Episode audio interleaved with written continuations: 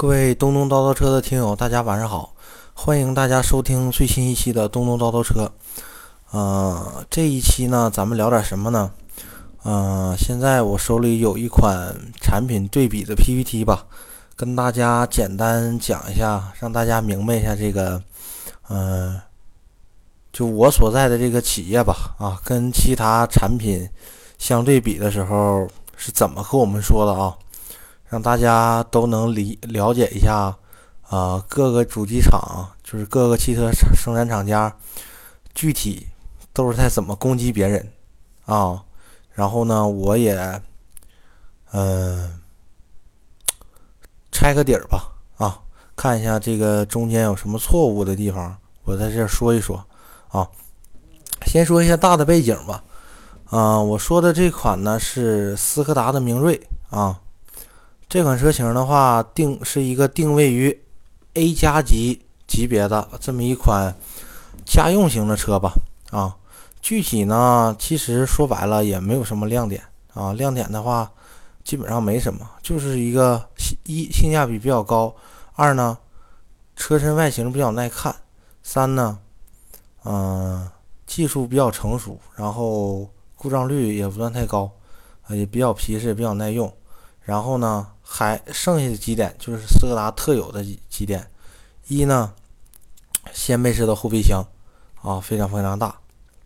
剩下的话就是和大众一样了啊啊，用大众用也是用我们这个什么，比如说啊，空腔注蜡呀，一体冲压的车身呐，激光焊接啦，安全性配备呀，基本上就这些卖点了。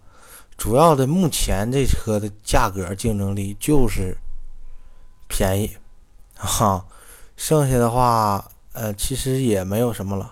还有的话就是比较多的人性设计啊，包括这个掀背式的后备箱啊，啊，手套箱里面都有这个储笔槽、储卡槽啊，基本上就是这些东西。剩下的话，其实也没有什么了啊。好，咱们那个切入主题吧。直接咱们讲一下这个 PPT 吧，厂家这 PPT 啊，肯定就是逮谁跟谁往死吹啊，他他他们造的车都满天飞啊，肯定就是说自己哪儿好。然后的话呢，这我说一点嘛，像我有一个朋友在这个主机厂工作，其实做这种课件这些人都是刚毕业或者没有什么实际销售经验的人啊，他直接就去这个主机厂了。做了这么一个 PPT，啊，漏洞百出吧，基本上攻击的点大概总结一下，非常简单：美系车费油，做工不好啊；日系车安全配置低，行驶品质差啊；韩系车呢不保值，技术老旧，外观更新迭代比较快啊，基本上就这几点啊。但是的话，嗯。现在的话，消费者呢也是越来越聪明了，啊，你像按之前那种说，哎呀，这日日系车不耐撞啊，这这种这太 low 了啊，确实太 low 了啊，也现在大家这个舆论导向也都是互相竞争嘛，是吧？也没人信了，啊，咱们直接切入主题吧，咱们先讲 PPT，啊，它呢一共列举了五款车型啊是竞品，分别是什么呢？上汽别克的威朗。啊，福特的福克斯三厢，现在也应该也没有了啊，这个咱就不讲了。福克斯三厢已经没有了。现在，轩逸啊，卡罗拉和速腾啊，你看着吧？速腾它都不对比那个朗逸啊。这个的话，怎么说呢？这个虽然是大众吧，但是上南南大众和北大众拼杀的比较狠。不像这个东本和广本啊，这两个人的话，嗯，怎么说呢？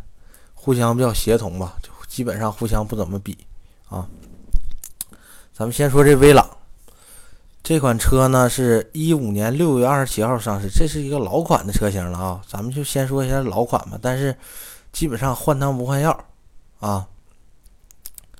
分为1.5和 1.5T 两款发动机啊，咱们说一下这个威朗官方承认的亮点啊：一、时尚动感的外形啊 LED 一展式的自动大灯啊，十七寸轮毂，优雅精致的内部空间啊，静别克专利静音科技，敏捷动感的操控啊，还有 1.5T 直喷涡轮增压发动机加 D DCG 啊双离合，样一会儿咱们再说吧。还有这个安全配置比较高，一体化车身结构。全系标配六气囊 ESC 啊，对 ESC 咱们说一下啊，就电子稳定程序啊。通用这叫 ESC 啊，丰田叫 VSA 啊，大众叫 ESP，咱基本上原理都差不太多。然后别克的话，一般都通用的车一般都喜喜欢搭载这个安吉星啊，这个东西的话，大家去网上查一下，我觉得这东西比较鸡肋，没什么卵用啊，没什么用。啊，就开始说了一下这款车，然后开始对比了，对比了一下车身外观尺寸，啊，比如说宽、长、宽、高，基本上差不太多，啊，然后就说开始比了功率啊，大众这一点六的，是不对？八十一千瓦，一百五十五牛米，对不对？一百一十匹马力，这这这这这个老生常谈的一个发动机了，一点六的这个。然后说威朗这个八十七千瓦功率啊，一百四十六牛牛米啊，扭矩比较低，油耗比较高啊。其实啊，差不太多吧。这东西我觉得比的不客观啊，应该拿资料对比一下这个车身的重量，因为动力的话还是涉及到一个推重比的问题啊。上一期咱也讲了，你说你有一个二百匹的马力啊，你推一个一吨的车。同样，旁边有个竞品，啊，它一百五十匹马力，但是它它是一个五百斤的车，啊，但是实际上你俩得到的这个，呃，加速体验差不太多的。你再加上咱普通老百姓买车，你是吧？你加速是吧？你差一个零点几秒，啊，那你根本体验不出来，啊。咱们讲一下，亮点是什么呢？明锐有掀背式的车门啊，前雾灯转向系统啊，呃，皮夹织物的座椅啊，这是创新版的。高配版的话是这个啊，全真皮的一个座椅。这个是怎么挑选车型的呢？就是选择一个竞品啊，然后售价区间比较重合的啊，来这么比了一下，然后后呃，座椅支持四六比例放倒啊，这个的话。威朗是整体啊，电子车身电子动态稳定，大众的话应该是十五个啊，别克是十个，SD 卡槽啊，扬声器八个，威朗六个啊，方向盘四项调节，后排出风口这个威朗都没有啊，嗯，车窗车门加车门那个窗户加上天窗啊，防夹。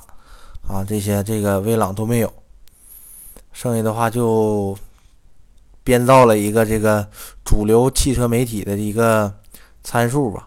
啊，开始说这个的话，我觉着不太客观啊。但是呢，就我个人理解啊，我跟大家说一下，别克车有什么缺点呢？我认为别克啊，它一直在标榜啊，我是一个美系的品牌，怎么怎么样，我。我，特别牛逼，对吧？我是源自美国，这个那，其实这个品牌在美国就马上接近一个僵尸品牌了啊！你包括你看美国电影里面，你很少能看着出现别克的车，其实有别克的车啊，都是那种，比如说你看《速速速度与激情》里面有别克的车，它都是那种小配角啊，都是那种七八十年代美国那种老爷车啊，就那种车它是别克的啊，但是实际上现在这。你看比较新的美剧、美国电影里面，很少能出现别克的车啊，基本上就是雪佛兰、福特啊，这两还有这个呃道奇，对吧？还有这个 GMC，基本上就这几个美系品牌比较多。别克你很少能见。别克这个车基都是啊呃之前啊，它这个收购韩国大宇啊，衍生过来这么多车。车型的话，确实我觉着产品力没有明锐好，这这是实话啊。好的地方，这个车型好，咱们就说它好；它不好，咱们就说它不好，对吧？它确实就是不好。整体驾驶质感呢，这个车像我之前有同事开，这车油耗也不低啊。然后的话，安全配备确实有啊，但是的话也一般。然后这个别克，咱们说一下啊，通用造造车一般啊，通用就是。就是一个，啊，特别会资金运作的一个公司吧。你让他在全球布局啊，在这儿收购一个品牌，在那儿收购一个死马上要死的品牌，把生产线车型弄过来，换个标，然后在那市场卖，他就做这样的事儿。你包括美系车，它有就有一个非常非常致命的缺点啊，自重大，油耗处理确实一般。啊，它肯它肯定比明锐费油，这是实话。明锐基本上八九个油吧。你像这开威朗的，一般都说自己开都十二个油、十一个油。然后的话，美系车在空间设计上都很差啊。在空间设计上，最好的是日系车啊。呃，因为日系车整体的制造理念就是偏家用啊，它能让你。乘客在最小的空间内感受出最大的乘坐空间啊！注意啊，是感受，它是通过一些技巧啊，才让你这个车感觉出来很宽。但是呢，在设计上肯定是要优于德系和美系的啊！它能把车内空间设计的很大啊，这一点，这设计车内空间最差的就美系车。你包括你看福特呀、雪佛兰有很多车，你看着这车车身尺寸挺大，后排你看着挺大，但是你往里面一坐，你就感觉这车比较憋屈啊。你像我之前还坐过那个克鲁兹两厢的啊，呃，那是个老款克鲁兹，不是新款的，但是你坐里面你就感觉特别特别憋屈啊，就感觉跟开一个 Polo 啊差不太多啊，没大多少。然后第二款车型是这个福克斯三厢啊，这个的话。啊，咱大概扫一眼吧。他不看，咱们就看他怎么抨击福特的。啊，说福特啊借鉴了这个抄袭阿斯顿马丁设计的这个马丁脸啊，车身比例不协调啊，这确实啊，你本身在国外根本就没有这个福克斯三厢啊，在国外福克斯都是两厢，包括你看这福克斯这车型，它就是生生的把。C 柱加后后面那部分给你拉长了，然后加了一个呃窒息型的尾灯，给放到后面啊，确实看着一般。但明锐的话呢，其实你看着也不是太时尚，但只不过它这个看着比较耐看一点吧，啊，比较中庸啊，确实，大众一贯，那大众车也都是这样，比较中庸。咱们再说一下他模仿阿斯顿马丁这个事儿吧，这个事儿就是大众在这放屁啊！这玩意儿不存在模仿，为什么呢？因为在很早之前，阿斯顿马丁有几年这有一部分股份是属于福特的。那这玩意儿，这我招来的小弟儿，他会跑步，我会走道，那怎么的？我学学他跑步有错吗？我觉着没什么错误啊。啊，抨击他的话啊，跟我刚才说的一样，发动机扭率呃低扭比较低，说一下。但实际上从账面数据上看啊，福特这发动机1.6的参数要比大众这个高，就开始比了，比明锐有的啊，福特没有的，是这东西比的不客观，他老是用他有的东西比较福特没有的东西啊，真正。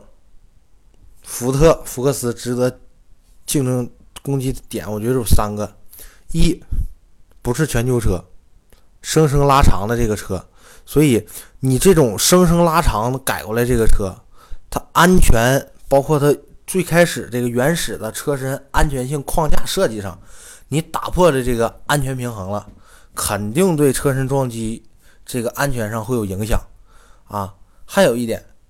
福克斯就是整个福特车系，它都不会设计空间。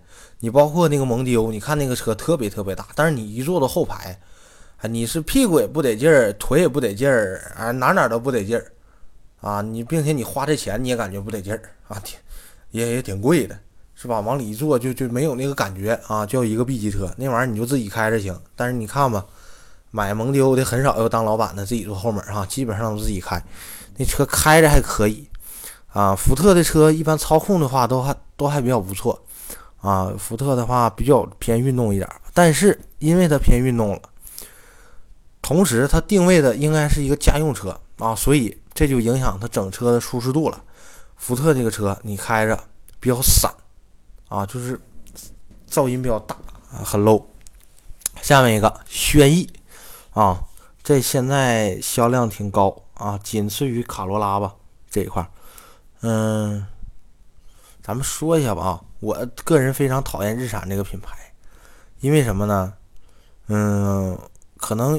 比较主观啊，小时候家里有很多亲戚，经常说：“哎呀，谁谁谁出车祸了。”因为想啊，各位听友，呃，常听我节目都知道，我呢从小生长在东北，因为我说是一个东北人，哈尔滨人啊，从小就听说冬天嘛，我们那儿有雪，对吧？比较滑，经常听家里人说啊，谁谁谁谁谁开车啊，滑到路面。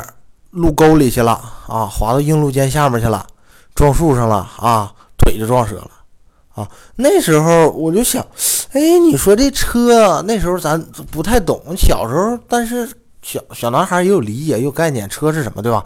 咱就想，哎，我说这车，你说它铁的，对吧？你说就慢慢的从树路上滑下去了，哐撞树上了，你这腿就能折，对吧？后来。咱就明白了，开的什么车呢？开的日产啊！你包括日产一直在经常说，还什么东风日产人车生活，对不对？这就他妈在那吹牛逼啊！他一点技术都没有啊！其实日产的话，就基本上就不能算一个日系车吧？啊，它基本上都被这个呃雷诺标致这块基本上都已经快合并了啊！所以它主主销市场它也不是在日本，它主销市场。基本上都是在北美啊，在北美做那个日产的车。我有同学叫小黑啊，高中同学，非常好哥们儿，他就在加拿大，他买了一个天籁啊。我看他照那个照片啊，他买那个天籁跟咱国内天籁都不一样，所以我就非常讨厌这一点。还有一个什么呢？包括二战的时候啊，整个攻击东三省加北京这一片儿的什么飞机加。加上这个什么装甲车啊，什么卡车这些，全是他妈日常给造的啊！他就靠这发的家，所以我就非常反感这个品牌啊。说到这这一块都好，咱就不看这 PPT 了，PPT 讲的也一般，也就是呃对比一下咱们有的配置和他们有的配置啊。就一点，轩逸有一个优点就是空间给你感觉大啊，剩下没有什么。嗯，发动机什么的也技术比较老旧，啊，低扭的话一般的轩逸，但是这个咱们就说轩逸这车车身安全性配备确实一般，啊，你就感觉整个车很单薄，啊，然后这个日产的车呢，怎么说呢？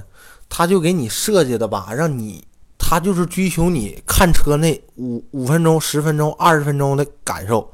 啊，让你往那车里面一坐，哎呀，这座椅真棒啊，太逼了，真软呐。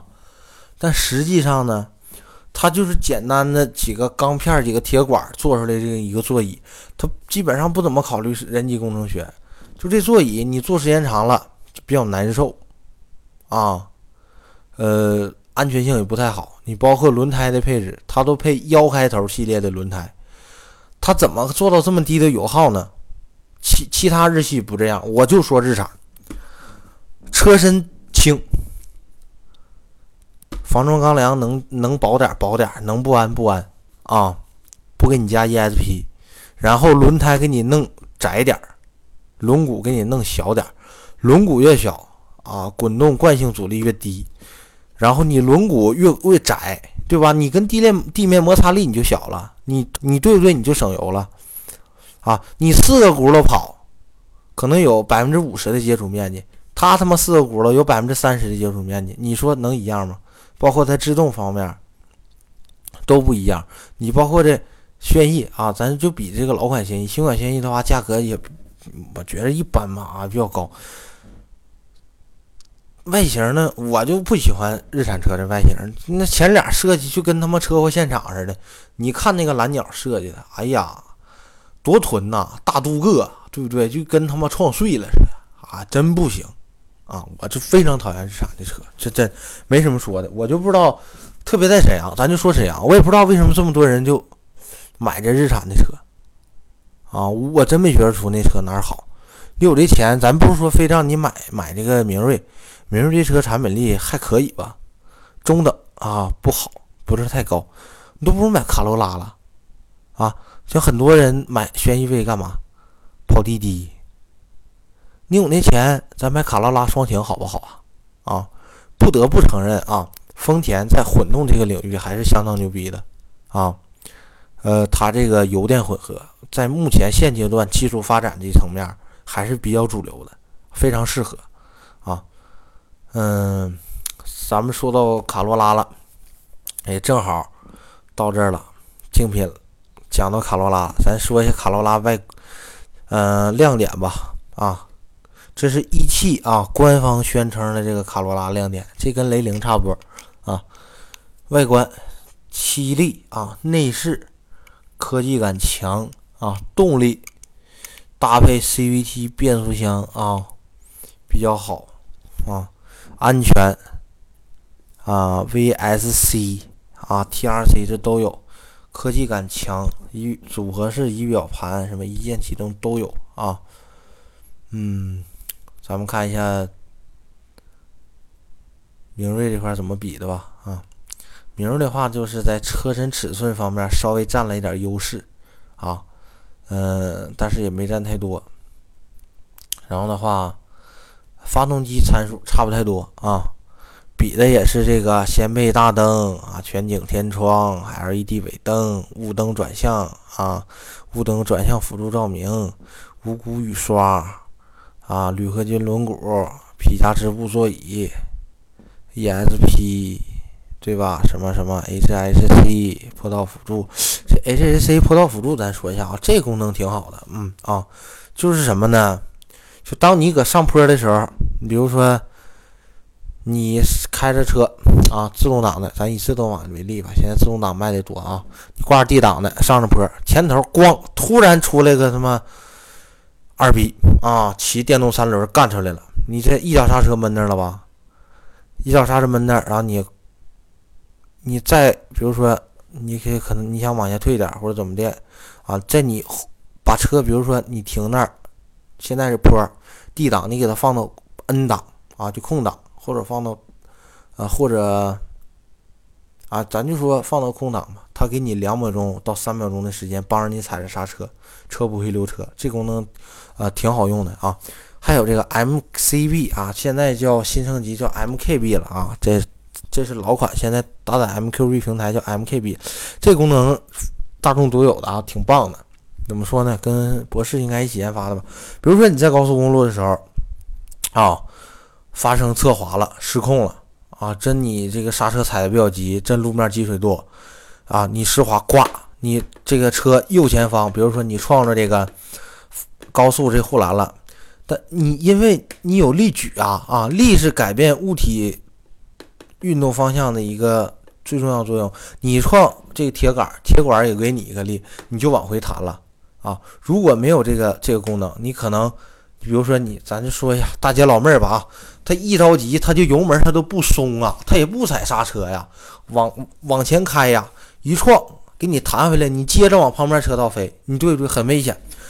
有这 MKB 功能了，非常好用。如果你啪一撞击，行车电脑感应器一接收，妥了，哎妈呀，完了，这车撞了，自动给你发动机切断动力啊。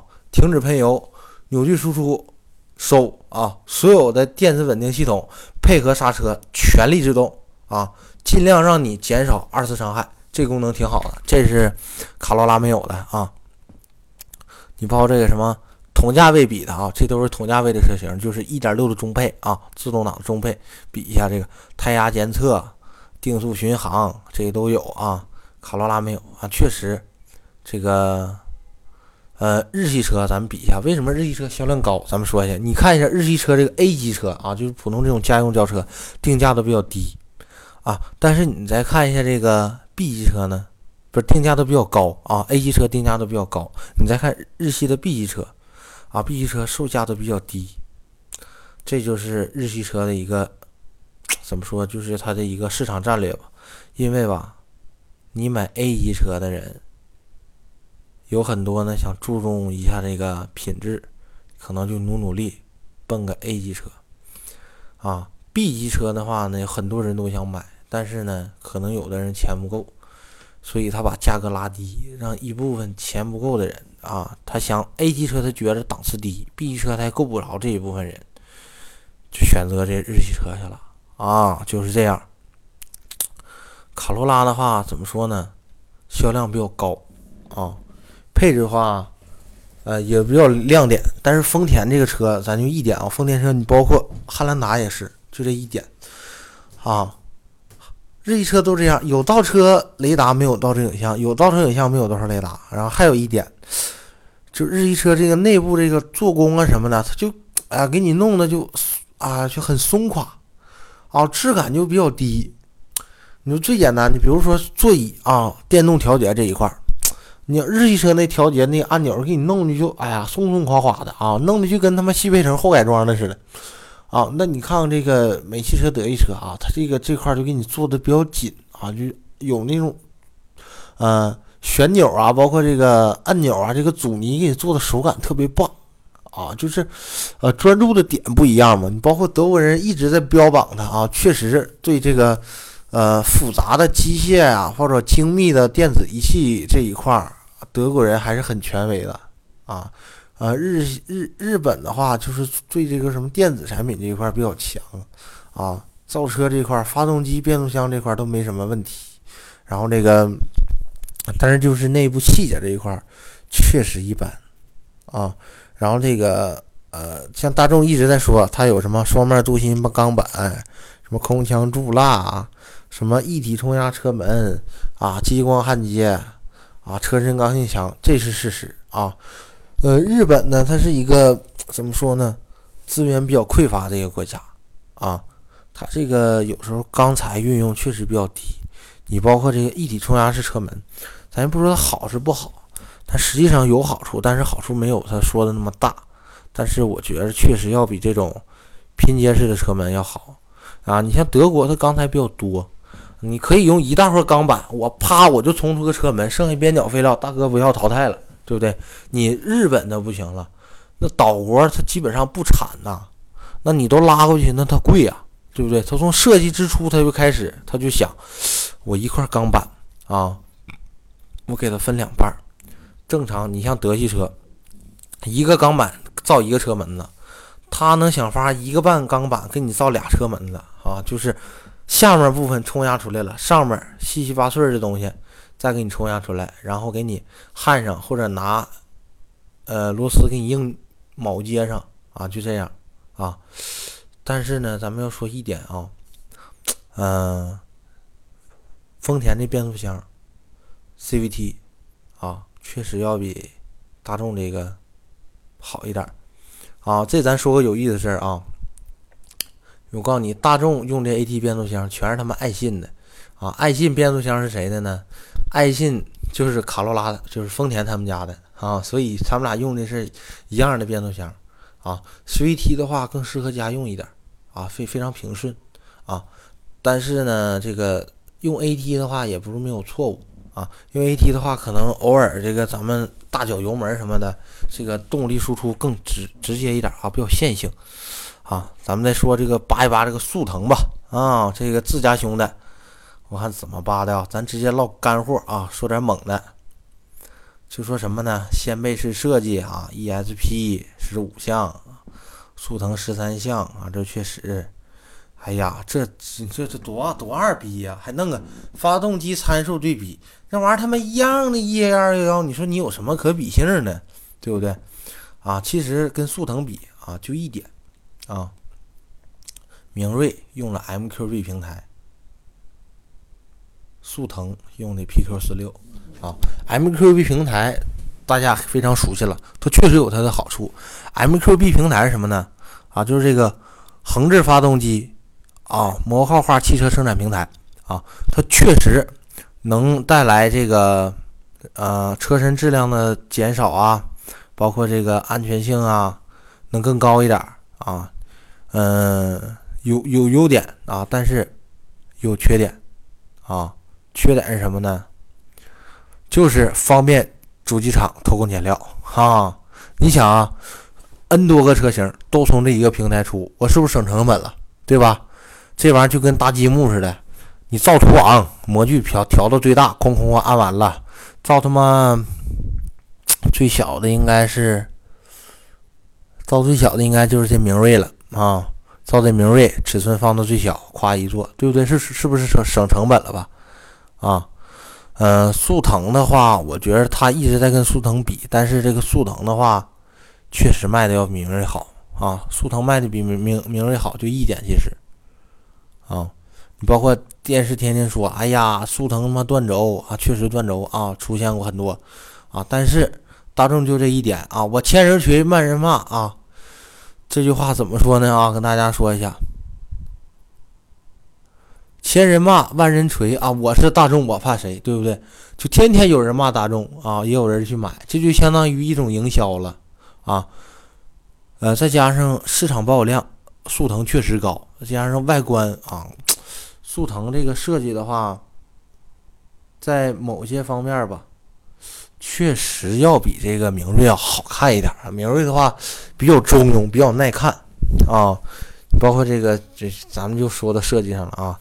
波西米亚，你看波西米亚，咱们女同志啊都比较了解波西米亚长裙儿啊，包括什么流苏的长裙都是那儿做出来的。它呢就是给你通过比较暗的、比较鲜明这个色彩，让你一看这东西挺有挺时尚的，但是没有那么太年轻，但是呢它还比较耐看啊，所以这就是贯穿整个斯柯达车系这么一个。啊，设计设计点嘛，基本上都这样。然后的话，呃，基本上吧，你看主机厂啊，对比车型，基本上也都是这样啊，都是这么对比的。嗯，说白了呢，也其实也没有什么技术含量。这买车的话，都是各个车型各有各的优点啊。咱们就现在盘点一下各个车型优点。日系车啊，空间大，适合家用，省油。对不对？但是它也给你带来一些附加的，什么安全性配置低呀，质感差呀，啊，没有操控啊，啊，转向手感比较差呀，啊，这是一点。美系车有什么好处呢？油耗比较高啊，这是它缺点。美系车有什么优点呢？嗯，外形设计的话比较霸气，啊。嗯，然后这个口碑的话呢，也比较足。德系车的话，咱就不说了，这玩意儿说的不好都有人买啊。确实，德系车有它独到之处啊，这就是厂家互相攻击的一个点啊。这就是所有品牌都是互相攻击。你像我刚才攻击了一下什么日产，什么这车这那缺点啊，日产也会攻击你大众啊，说你这个什么。平台老旧啊，技术老旧啊，说双离合顿挫啊，发动机烧机油，是不是都互相攻击啊？任何车它都有它优点，都有它缺点啊，这个咱们就不争辩了啊。咱们改天开专题，咱们慢慢说一说这玩意儿。我一直在说，我说买车跟找对象一样啊，你想让它好看，你就得花钱买衣服买化妆品啊；你想让它听话老实在家，你就得忍受它没有女人味儿。啊，你想要那种什么活好不粘人、大个漂亮白啊，哪哪都好，那不可能。那你找去吧，这种人只有在大片里才能有。啊，嗯，好吧，嗯，啊，感谢各位听友收听我的这期节目。然后的话，呃，再说再宣传一下吧，我建了一个微信公众号，大家直接搜“东东叨叨车”就可以，或者直接加我微信啊，幺三三零幺二七七四八六啊，我在里面也。做了一下文章的分享啊，感兴趣的听友呢，在下面多多留言，多多点赞啊！感谢各位听友收听，祝大家工作顺利，生活愉快。马上就到端午假期了，大家好好放松放松，出去自驾游一定要注意行车安全，检查好啊机油机滤啊是否更换齐全，机油是否够？啊，刹车油是否足？啊，轮胎是否有问题，车身外观是否正常？啊，做好详细的出行计划。好，感谢大家。